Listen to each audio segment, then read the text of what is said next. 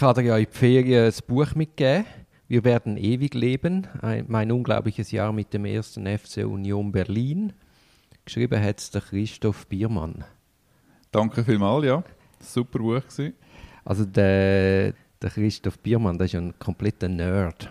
Genau, er hat schon zahlreiche andere Bücher über Fußball geschrieben. Also er schafft bei dem Fußballmagazin, nämlich elf Freunde.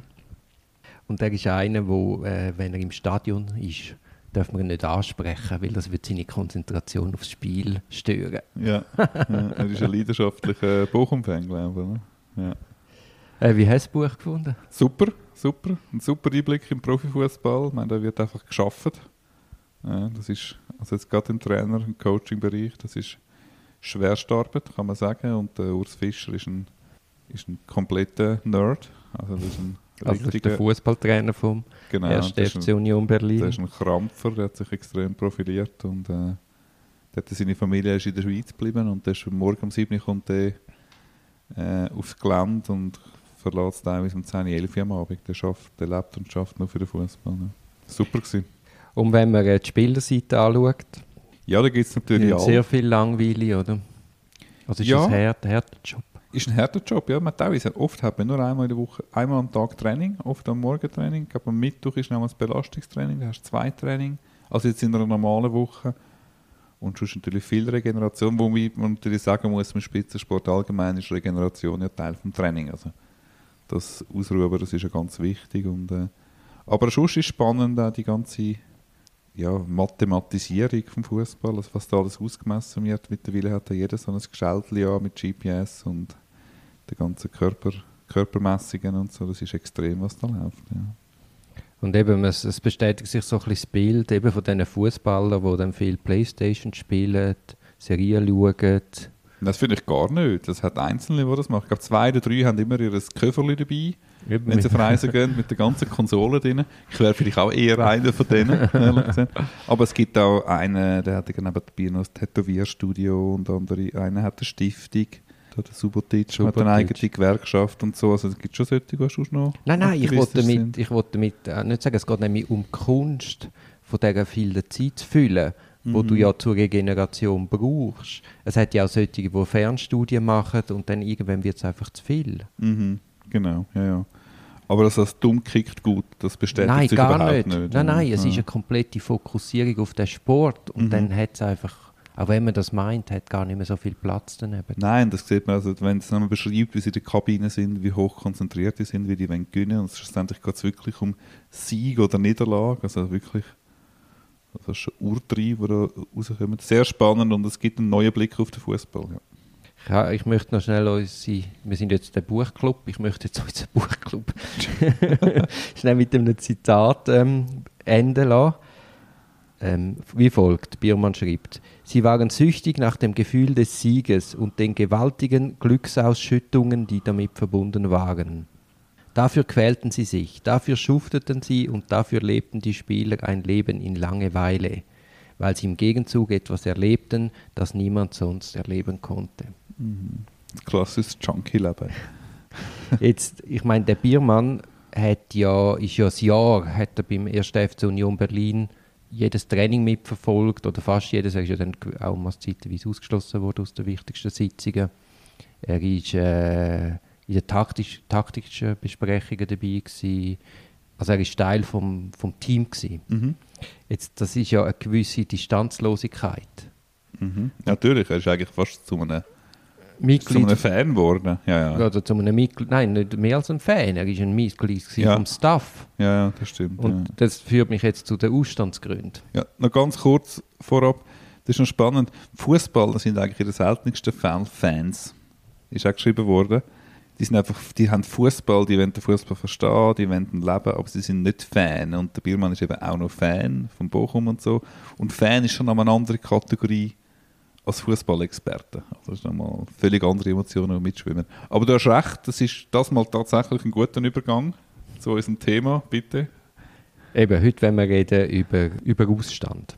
StPO 56. Genau. Ja, da kannst du sagen, der ist natürlich nicht ein ganz äh, ein objektiver Bericht über, äh, über Eiserne Union. Ähm, man hat jetzt aber dem Buch Ja, ist nein, eigentlich also. nicht schlechter geworden, gar Nein, nicht. Es ist nein. eigentlich lebendiger geworden, ja. Aber eben, wenn wir jetzt sagen, wir wären in der Justiz, dann wäre zum Beispiel ein Ausstandsgrund wäre persönliche Interesse an der Sache. Ja, persönliche Interessen sehe ich jetzt da nicht so ganz. Ich denke jetzt eher Freundschaft in dem Fall, aber bei persönlichen Interessen, wir haben doch so einen Fall gehabt aus unserem Grüppli, ein guter Strafverteidiger-Kollege von uns, der hat doch in St. Gallen so einen Fall gehabt, weißt du, so ein Verfahren? Mhm. grosser Wirtschaftsstraffall. Und dort hat sich dann, das ist ja noch ein, Kreis, ein Kreisgericht, mit vier Laien. Das ist ein Klassiker, Fünferbesetzung, ein Gerichtspräsident und vier Laien. Irrtum vorbehalten.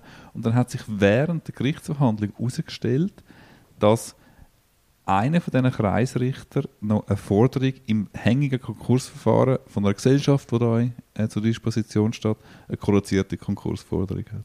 Also der persönliche Interesse am Hat Ausgang vom Strafverfahren gehabt. Ja, der hat das, glaube ich, weit von sich gewusst. Das sei nicht so. Also man hat es dann angesprochen, die Verteidigung. Das sei persönliche Interesse. genau, man hat sich für nicht befangen erklärt. Und das ist dann.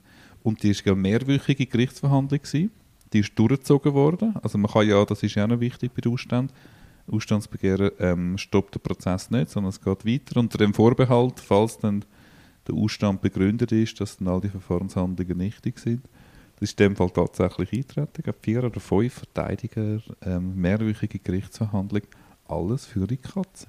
Dann ein weiterer Grund wäre Vorbefassung. Also wenn man in anderer Funktion bereits mit der Sache befasst war. Genau.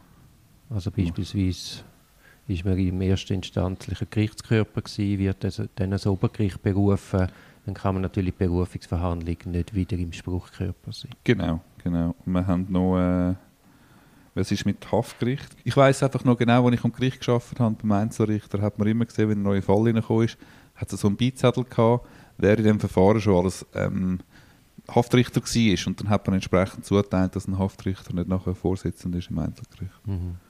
Dann mach weiterer Grund wäre Ehe oder vergleichbare Beziehung mit einem von der Verfahrensbeteiligten. Gut, das ist ein klarer. Das haben wir ja, wir kennen ja gewisse, ähm, wir kennen ja gewisse Pärchen, oder? Wir beide, oder? Das gibt es immer wieder Liaisons, Liaisons zwischen der Anwalt, Staatsanwältinnen, Richterinnen, Richter. Und äh, ja, dort muss man teilweise halt zurücktreten. Der eine oder andere. In der Regel, ja, also ich es jetzt erlebt habe, in der Regel tritt dann äh, die Staatsanwältin oder Staatsanwalt, Richterin oder Richter zurück und die Anwältin oder der Anwalt kann es weiterziehen, weil es ja dort in der Selbstständigkeit doch ein anderer Punkt ist. Ja. Dann weiter gibt es die Verwandtschaft mit einem von der Verfahrensbeteiligten. Das geht ein bisschen ins Gleiche rein. Das Gleiche nicht, ja. Da ist dann die Frage, wie weit, wie weit in welche Geräte gilt die, der Ausstandsgrund. Bis zum dritten Grad. He? Ah, 76 oder E. Ja, und dann haben wir noch Generalklauseln. Aus anderen Gründen kann man auch befangen sein. Eben insbesondere wegen Freundschaft oder Das Feindschaft. hast du schon angesprochen, ja. Also Freundschaft, das ist glaube ich, etwas Neues, oder? Ich meine, gerade in kleineren Kantonen gibt es natürlich so Freundschaften. Und das ist auch bei, bei uns so, dass wir gewisse Kolleginnen und Kollegen ein bisschen besser kennen, oder? Ähm, ja, da muss man schon aufpassen, dass man da Grenzen findet. Das hast du schon mal angesprochen. Man soll nie Kompanie betreiben, wenn man sich gut kennt, dass sich keine von beiden Seiten schade sein, dann in der Sache Herz bleiben. Ist nicht immer einfach, habe ich aus, aus der eigenen Erfahrung schon erlebt. Ist nicht, ist nicht immer einfach. Und was äh, denkst du jetzt? Ich habe einfach mehr das Gefühl, man bringt einfach, wenn man jemanden ein, bisschen besser kennt, also jetzt nicht gerade tiefe Freundschaft, aber jemanden ein bisschen besser kennt, ist sie in der Regel eigentlich gut für die Klientin oder für den Klienten. Äh, man kann, wenn man hat ein gewisses Vertrauen um, man kann auch einmal offen miteinander reden, ohne dass der andere gerade ein Protokollnotiz macht. Und in der Regel bringt es eigentlich mehr, ich sehe mehr Vorteile als Ja, Nachteile. ich, ich würde das gar nicht so generell sagen, sondern es hängt doch ab, quasi wie sind beide. Also es hängt stark von der Persönlichkeit ab. Natürlich, ja. Dann vielleicht noch schnell zum Ausstandsverfahren. Also entweder ist, tut der betreffende Beamte selber in Ausstand treten Mhm. oder äh, auf Antrag von einer Partei. Wir haben den Fall gehabt, Also auf Antrag von einer Partei stellt sich die Frage, ob ein Ausstand tritt. genau, genau. ja. Genau, also man muss ja dort, insbesondere wenn jetzt der, ähm, ein Richterin, ein Richter, ein Staatsanwalt nicht von sich aus in Ausstand tritt und man entdeckt einen möglichen Ausstandgrund, muss man den ja sofort geltend machen. Das ist ganz wichtig. Das ist einer von den 1000 Tanz bei den Strafverteidigerinnen und Strafverteidigern. Ich glaube, etwa zwei Tage, oder? Ich glaube, so ein bisschen frisch. Also wenn man die Post bekommen hat, sollte man es eigentlich am nächsten Tag machen. Und dort ist noch wichtig, äh, dass man, vor allem wenn man Akten bekommt, einen ganzen Aktenstapel, oder? ist eigentlich Kenntnisnahme der Zusendung auch von umfangreichen Untersuchungsakten gegeben. Und es lohnt sich eben schon, wenn man die Akten ziemlich schnell mal gut durchschaut, oder? Ist dort, sieht man dann aus der Akte, dass ein Gutachter oder ein Gutachter früher schon mal im Verfahren war, hat man irgendwo eine Verknüpfung, äh, dass man das sofort erkennt und sofort geltend macht, sonst ist es dann spät. Ja, das muss man unbedingt einmal, wenn man eine Akteneinsichtsersuchen stellt, unbedingt schauen, dass man sich dann auch Zeit reserviert, dass wenn die kommen, dass man einfach mal eine erste kurze Sichtung, das kann ja auch nur eine halbe Stunde wichtig, sein, ja, ist ganz wichtig, dass einfach ja. mal schnell durchgecheckt. Ja. Hat schon mal das Verfahren, oder wenn man ein neues Verfahren kommt, ist ein abgekürztes Verfahren gescheitert oder hat es mal strafenfreies Verfahren gegeben. Wir sind in den früheren Verfahren gewesen, oder? Oder wenn Beizugsakte dabei sind, Mhm. auch wichtig, müssen wir eigentlich kurz schauen, wer sind die beteiligten Richterinnen und Richter gewesen, Gerichtsschreiber, das müssen wir, muss man gut anschauen. Die Frage stellt sich immer wieder, das haben wir auch schon oft diskutiert, mit, mit Kolleginnen und Kollegen von uns, Machst du Ausstandsgesuch, von was machst du es abhängig? Oder? Machst du es einfach nur, wenn du es siehst, es ist eins, machst du es reflexartig? Oder hast du auch taktische, Ja, ja taktische Takt- Erwägungen, ja. Wie, wie hast du da? Ja, man müsste jetzt einen konkreten Einzelfall Ja, nehmen. also- Wir haben ja gerade letztens so eine Diskussion geführt. Mhm. Es ist ja so, oder vielleicht mal bei dem Gericht. Stellst du, hast du beim Gericht schon mal einen Ausstands, Ausstandsgesuch gestellt gegen einen Teil oder den ganzen Spruchkörper? Ja, du hast ja vorher den Fall gebracht hier in St. Gallischen. Ja, ich meine, es du. Hast du das schon gemacht? Ja, ich, also, ja, aber ich habe es auch gegen Staatsanwälte gemacht. Mhm. Ich habe einfach das Gefühl, Bisshemmungen ist gegen das Gericht, sind Bisshemmungen, äh, sind Hemmungen grösser, äh, ein Ausstandsgesuch zu machen. Nein, das glaube ich nicht. Ich glaube einfach, das Sensorium von der Gericht ist zumindest im, im Kanton Zürich genug stark, dass die halt wirklich bei der Zuteilung schauen, dass das gar nicht passiert. Ja, aber es kann sich auch während der Gerichtsverhandlung kann sich auch ergeben, dass ein Vorsitzender oder ein Vorsitzender äh, merkwürdig fragt, oder? Wie vorbefassend fragt, Ja. oder? Und dann kann man sich fragen, muss man dann aufstehen im Gerichtssaal und sagen, man verlangt den Ausstand? Äh, verärgert haben dann Angst, dass man das Gerichtsfest verärgert und das, weil das Gericht oder Richter und Richter, wo, wo die Verteidiger behauptet, dass sie oder er sei vorbefasst, können sich auch betupft fühlen. Oder? Also es braucht jetzt schon ein Kupze, um, um das zu machen. Ich habe es eben erst einmal gemacht bei Gericht. Gericht, äh, verfahrensleitende Verfügung, wo mein Antrag abgewiesen worden ist, dass also mutmaßliche Opfer nochmal befragt werden vom Gericht. Und dann ist in dieser Verfügung gestanden, da ist ein bestrittener Fall gewesen, der Klient ist nicht geständig, ist in der Verfügung gestanden, ähm, es sei, jetzt- es sei eine Retraumatisierung zu befürchten von diesen Opfern bei der Befragung. Und das tut ja wie implizit beinhalten, es hat schon mal eine Traumatisierung gegeben. Beinhaltet, dass sie davon ausgehen, dass tatsächlich ein Trauma erlitten worden ist. Und dann, das ist das einzige Mal, wenn ich gegen das Gericht einen Ausstand gestellt habe und dann vom Bundesgericht doch runtergeflogen bin, weil irgendwo versteckt ist halt immer noch gestanden, äh, die angeblichen Vorwürfe, oder hätte ich mutmaßlich das, dann hat noch einer oder zwei Sätze hat man das aufgehängt, um zu sagen, nein, nein, die sind nicht befangen. Obwohl eigentlich, wenn jemand Retraumatisierung schreibt, ist ja klar, was er denkt. Mhm. Jetzt fällt mir gerade ein, ich habe das auch mal beim Obergericht gemacht. Und zwar aufgrund von der Fragen auch, wie du. Also da ist sehr ähm, suggestiv gefragt worden, geschlossene Fragen. Äh, was mich dann vor allem gestört hat, der, der Klient war minder intelligent, gewesen, hat irgendwelche Antworten gegeben. Ich habe dann verlangt, dass man nachfragt, für was jetzt genau die Antwort gilt. Also es war einfach der Teufel los. Gewesen. Und irgendwann habe ich, habe ich gewusst, okay, das Gericht äh, lässt wie, gar, sieht das Problem gar nicht. Und dann habe ich wie eine Zäsur schaffen und sagen, hey, schaut Leute, so nicht. Ich stelle ein Ausstandsbegehren. Das ist eine Vorbefassung. Mhm. Ist natürlich der Teufel erst recht los gewesen. Aber es hat einen Unterbruch gegeben, alle haben sich sortiert, man hat natürlich das Ausstandsbegehren weit vor sich gewiesen, aber am Klima vom weiteren Verfahren hat es merklich gut da. Ja, das glaube ich auch. Das kann ich zu einer, nicht zu einer Disziplinierung, sondern zu einer Präsenz führen und zu einem Bewusstwerden bei allen. Vielleicht Genau. für sich gleich sagen, okay, ich muss doch jetzt zurückhalten. Und es ist ja nicht so, dass dann die Verteidigung unbedingt den Prozess platzen lassen sondern man ist ja froh, dass man den Termin hat, man ist froh, dass das Verfahren ist endlich. Also das ist jetzt in unserem Fall so gewesen. Und, und es ist mehr darum gegangen, hey, schnaufen mal durch und Ich habe das auch mal bei einem polizeilichen Sachbearbeiter gehabt, der eine delegierte Befragung gemacht hat. Der hat so die Fragen vorbereitet. Das sind teilweise fünf oder sechszielige Fragen gewesen, wo er schon die ganzen Mutmaßungen und Vorwürfe verpackt hat. Und das ist dermaßen stoßend gewesen. Da ist irgendwie nichts anderes übrig geblieben, als einen Ausstand zu bestellen. Und das ist dann, glaube ich, bei der Oberstaatsanwaltschaft immer noch in Zürich behandelt worden. Da das Büro für amtliche Mandat, ist dort irgendwie zugeordnet. Und dort hat man aber auf den Sachbearbeiter abgezogen. Das passiert ja dann ab und zu. Dann sagen sie, oder auch bei der Staatsanwaltschaft das schon erlebt. Dann sagt man zwar, nein, also es ist völlig unbegründet, Herr Kollege, was Sie da sagen, sagt der Abteilungsleiter. Aber wenn es der Sache dient, dann wir es halt umteilen. Also Gut, das ist aber- ein gesichtswahrend, aber das ist nicht schlecht.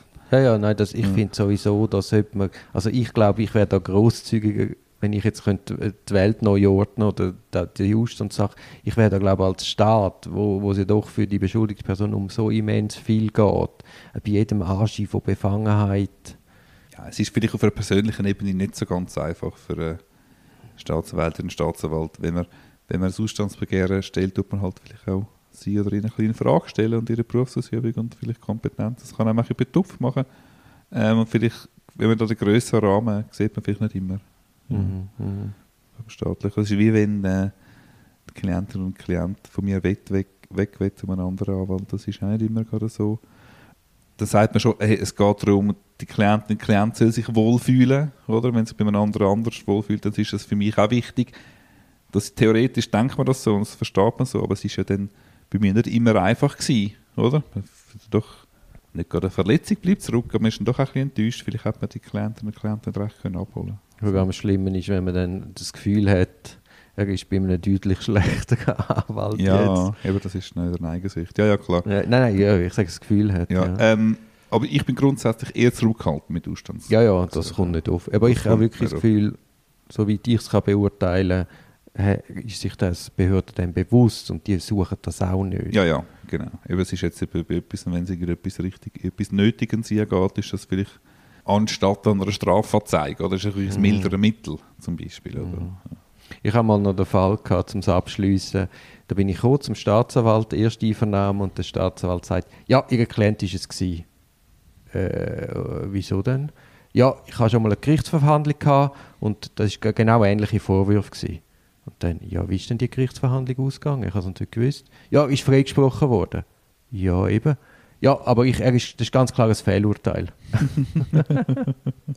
und ja, Ja, ja. also der hat sich quasi das Fehlurteil aus seiner Sicht hat er so nicht können akzeptieren, dass er dann wie nicht mehr falloffen ist und hat das also klar geäussert. Mhm, mhm. Und dann ist klar gewesen, ich, ich, kann den Fall nicht mehr Ja. entsprechend offen beurteilen. Aber ich habe einen anderen Abschluss, das fällt mir jetzt auch noch ein. Du bist jetzt auch schon einige, hast schon einige Jahre auf dem Buckel, du hast das auch noch erlebt. Äh, Jüngere Kolleginnen und Kollegen können sich das kaum vorstellen. Hast du manchmal auch noch das Telefon bekommen von einer Oberrichterin und einem Oberrichter? Ich habe das super gefunden. Ja, aber das ist, das ist völlig, das ist die Steiner Praxis, die ich völlig für falsch erachte. Eben, also früher hat man, um es mal noch kurz zu erklären, die jüngeren Zuhörerinnen und Zuhörer, hat man vor einem Prüfungsverfahren, Prüfungsverhandlung, ein paar Tage vorher vielleicht mal ein Telefon bekommen vom Referent oder Referentin. Und die haben dann meint, vielleicht mal die Kappe gewaschen und gesagt, das ist völlig aussichtslos, Herr Kollege. Ziehen Sie das zurück, die Kosten füllen, oder? Und das ist jahrelang gut gegangen und ist eigentlich oft auch geschätzt worden, oder? Und dann hat eben ein, ein Haudegen von einem Kollegen hat das mal angezogen und hat eigentlich richtigerweise Recht bekommen, oder? Vom Bundesgericht. Also Ja gut, aber wir sind Anwälte und ein die gewisses. Rückgrat ist ja zu erwarten. Ja, aber erklär, erklär das deinem Klient oder deiner Klientin. Du musst es nachher erzählen und sagst, sie, der Oberrichter XY hat mir angerufen, wir sollen die Prüfung zurückziehen. Dann versteht doch die Welt nicht mehr. Und nachher geht man zum Gleichen gehen verhandeln. Ja, aber, Nein, das, begreift ja, das aber das. Problem ist natürlich schon der Ton. Also ich habe es geschätzt, weil der hätte die Meinung so oder anders schon gefasst. Ob es mir sagt oder nicht. Ja, aber ist eine Frage von der Vermittlung. Das Ja, aber wir haben nichts gewonnen durch den Steiner. So oder anders ist klar, der Oberrichter hat die Meinung. Wenn ich ihn am Telefon habe und auch schon vorbereitet bin, dann kann ich habe das jenste Mal erlebt, dann kommt das Telefon, ja, da, da, ich zurückziehen, da, da, da, da, da. Sag ich, aber nein, hast du das gesehen, hast du dies gesehen und das noch bedenkt. Und dann kommst du in die Diskussion und ich hatte dann den wunderschönen Fall gehabt, dass mich dann, aber es ist darum gegangen, um die Höhe vom Tagessatz. Den Entscheid kann man nachlesen. Also ich bin dann vor Obergericht aber ich wollte einen Tagessatz 130 Franken haben. Ah, genau, das ist publiziert. Ja. Und dann hat, man, hat das Obergericht gesagt, warte, warte, nein, nein, keine Chance. Ich habe dann verloren bei das Bundesgericht und habe dann beim Bundesgericht Recht bekommen. Dann kommst du wieder zurück. ja, aber gut, das sind natürlich Grundsatzfragen, oder? dann kann man es dann schon mal durchziehen. Aber wenn einem Klienten oder einem Klient sagen, die Oberrichterin hat mir angerufen, das ist völlig aussichtslos, ähm, dann gleich weiterzumachen in diesem Setting und zu erwarten, wir können ein gerechtes Urteil über, ist schon schwierig.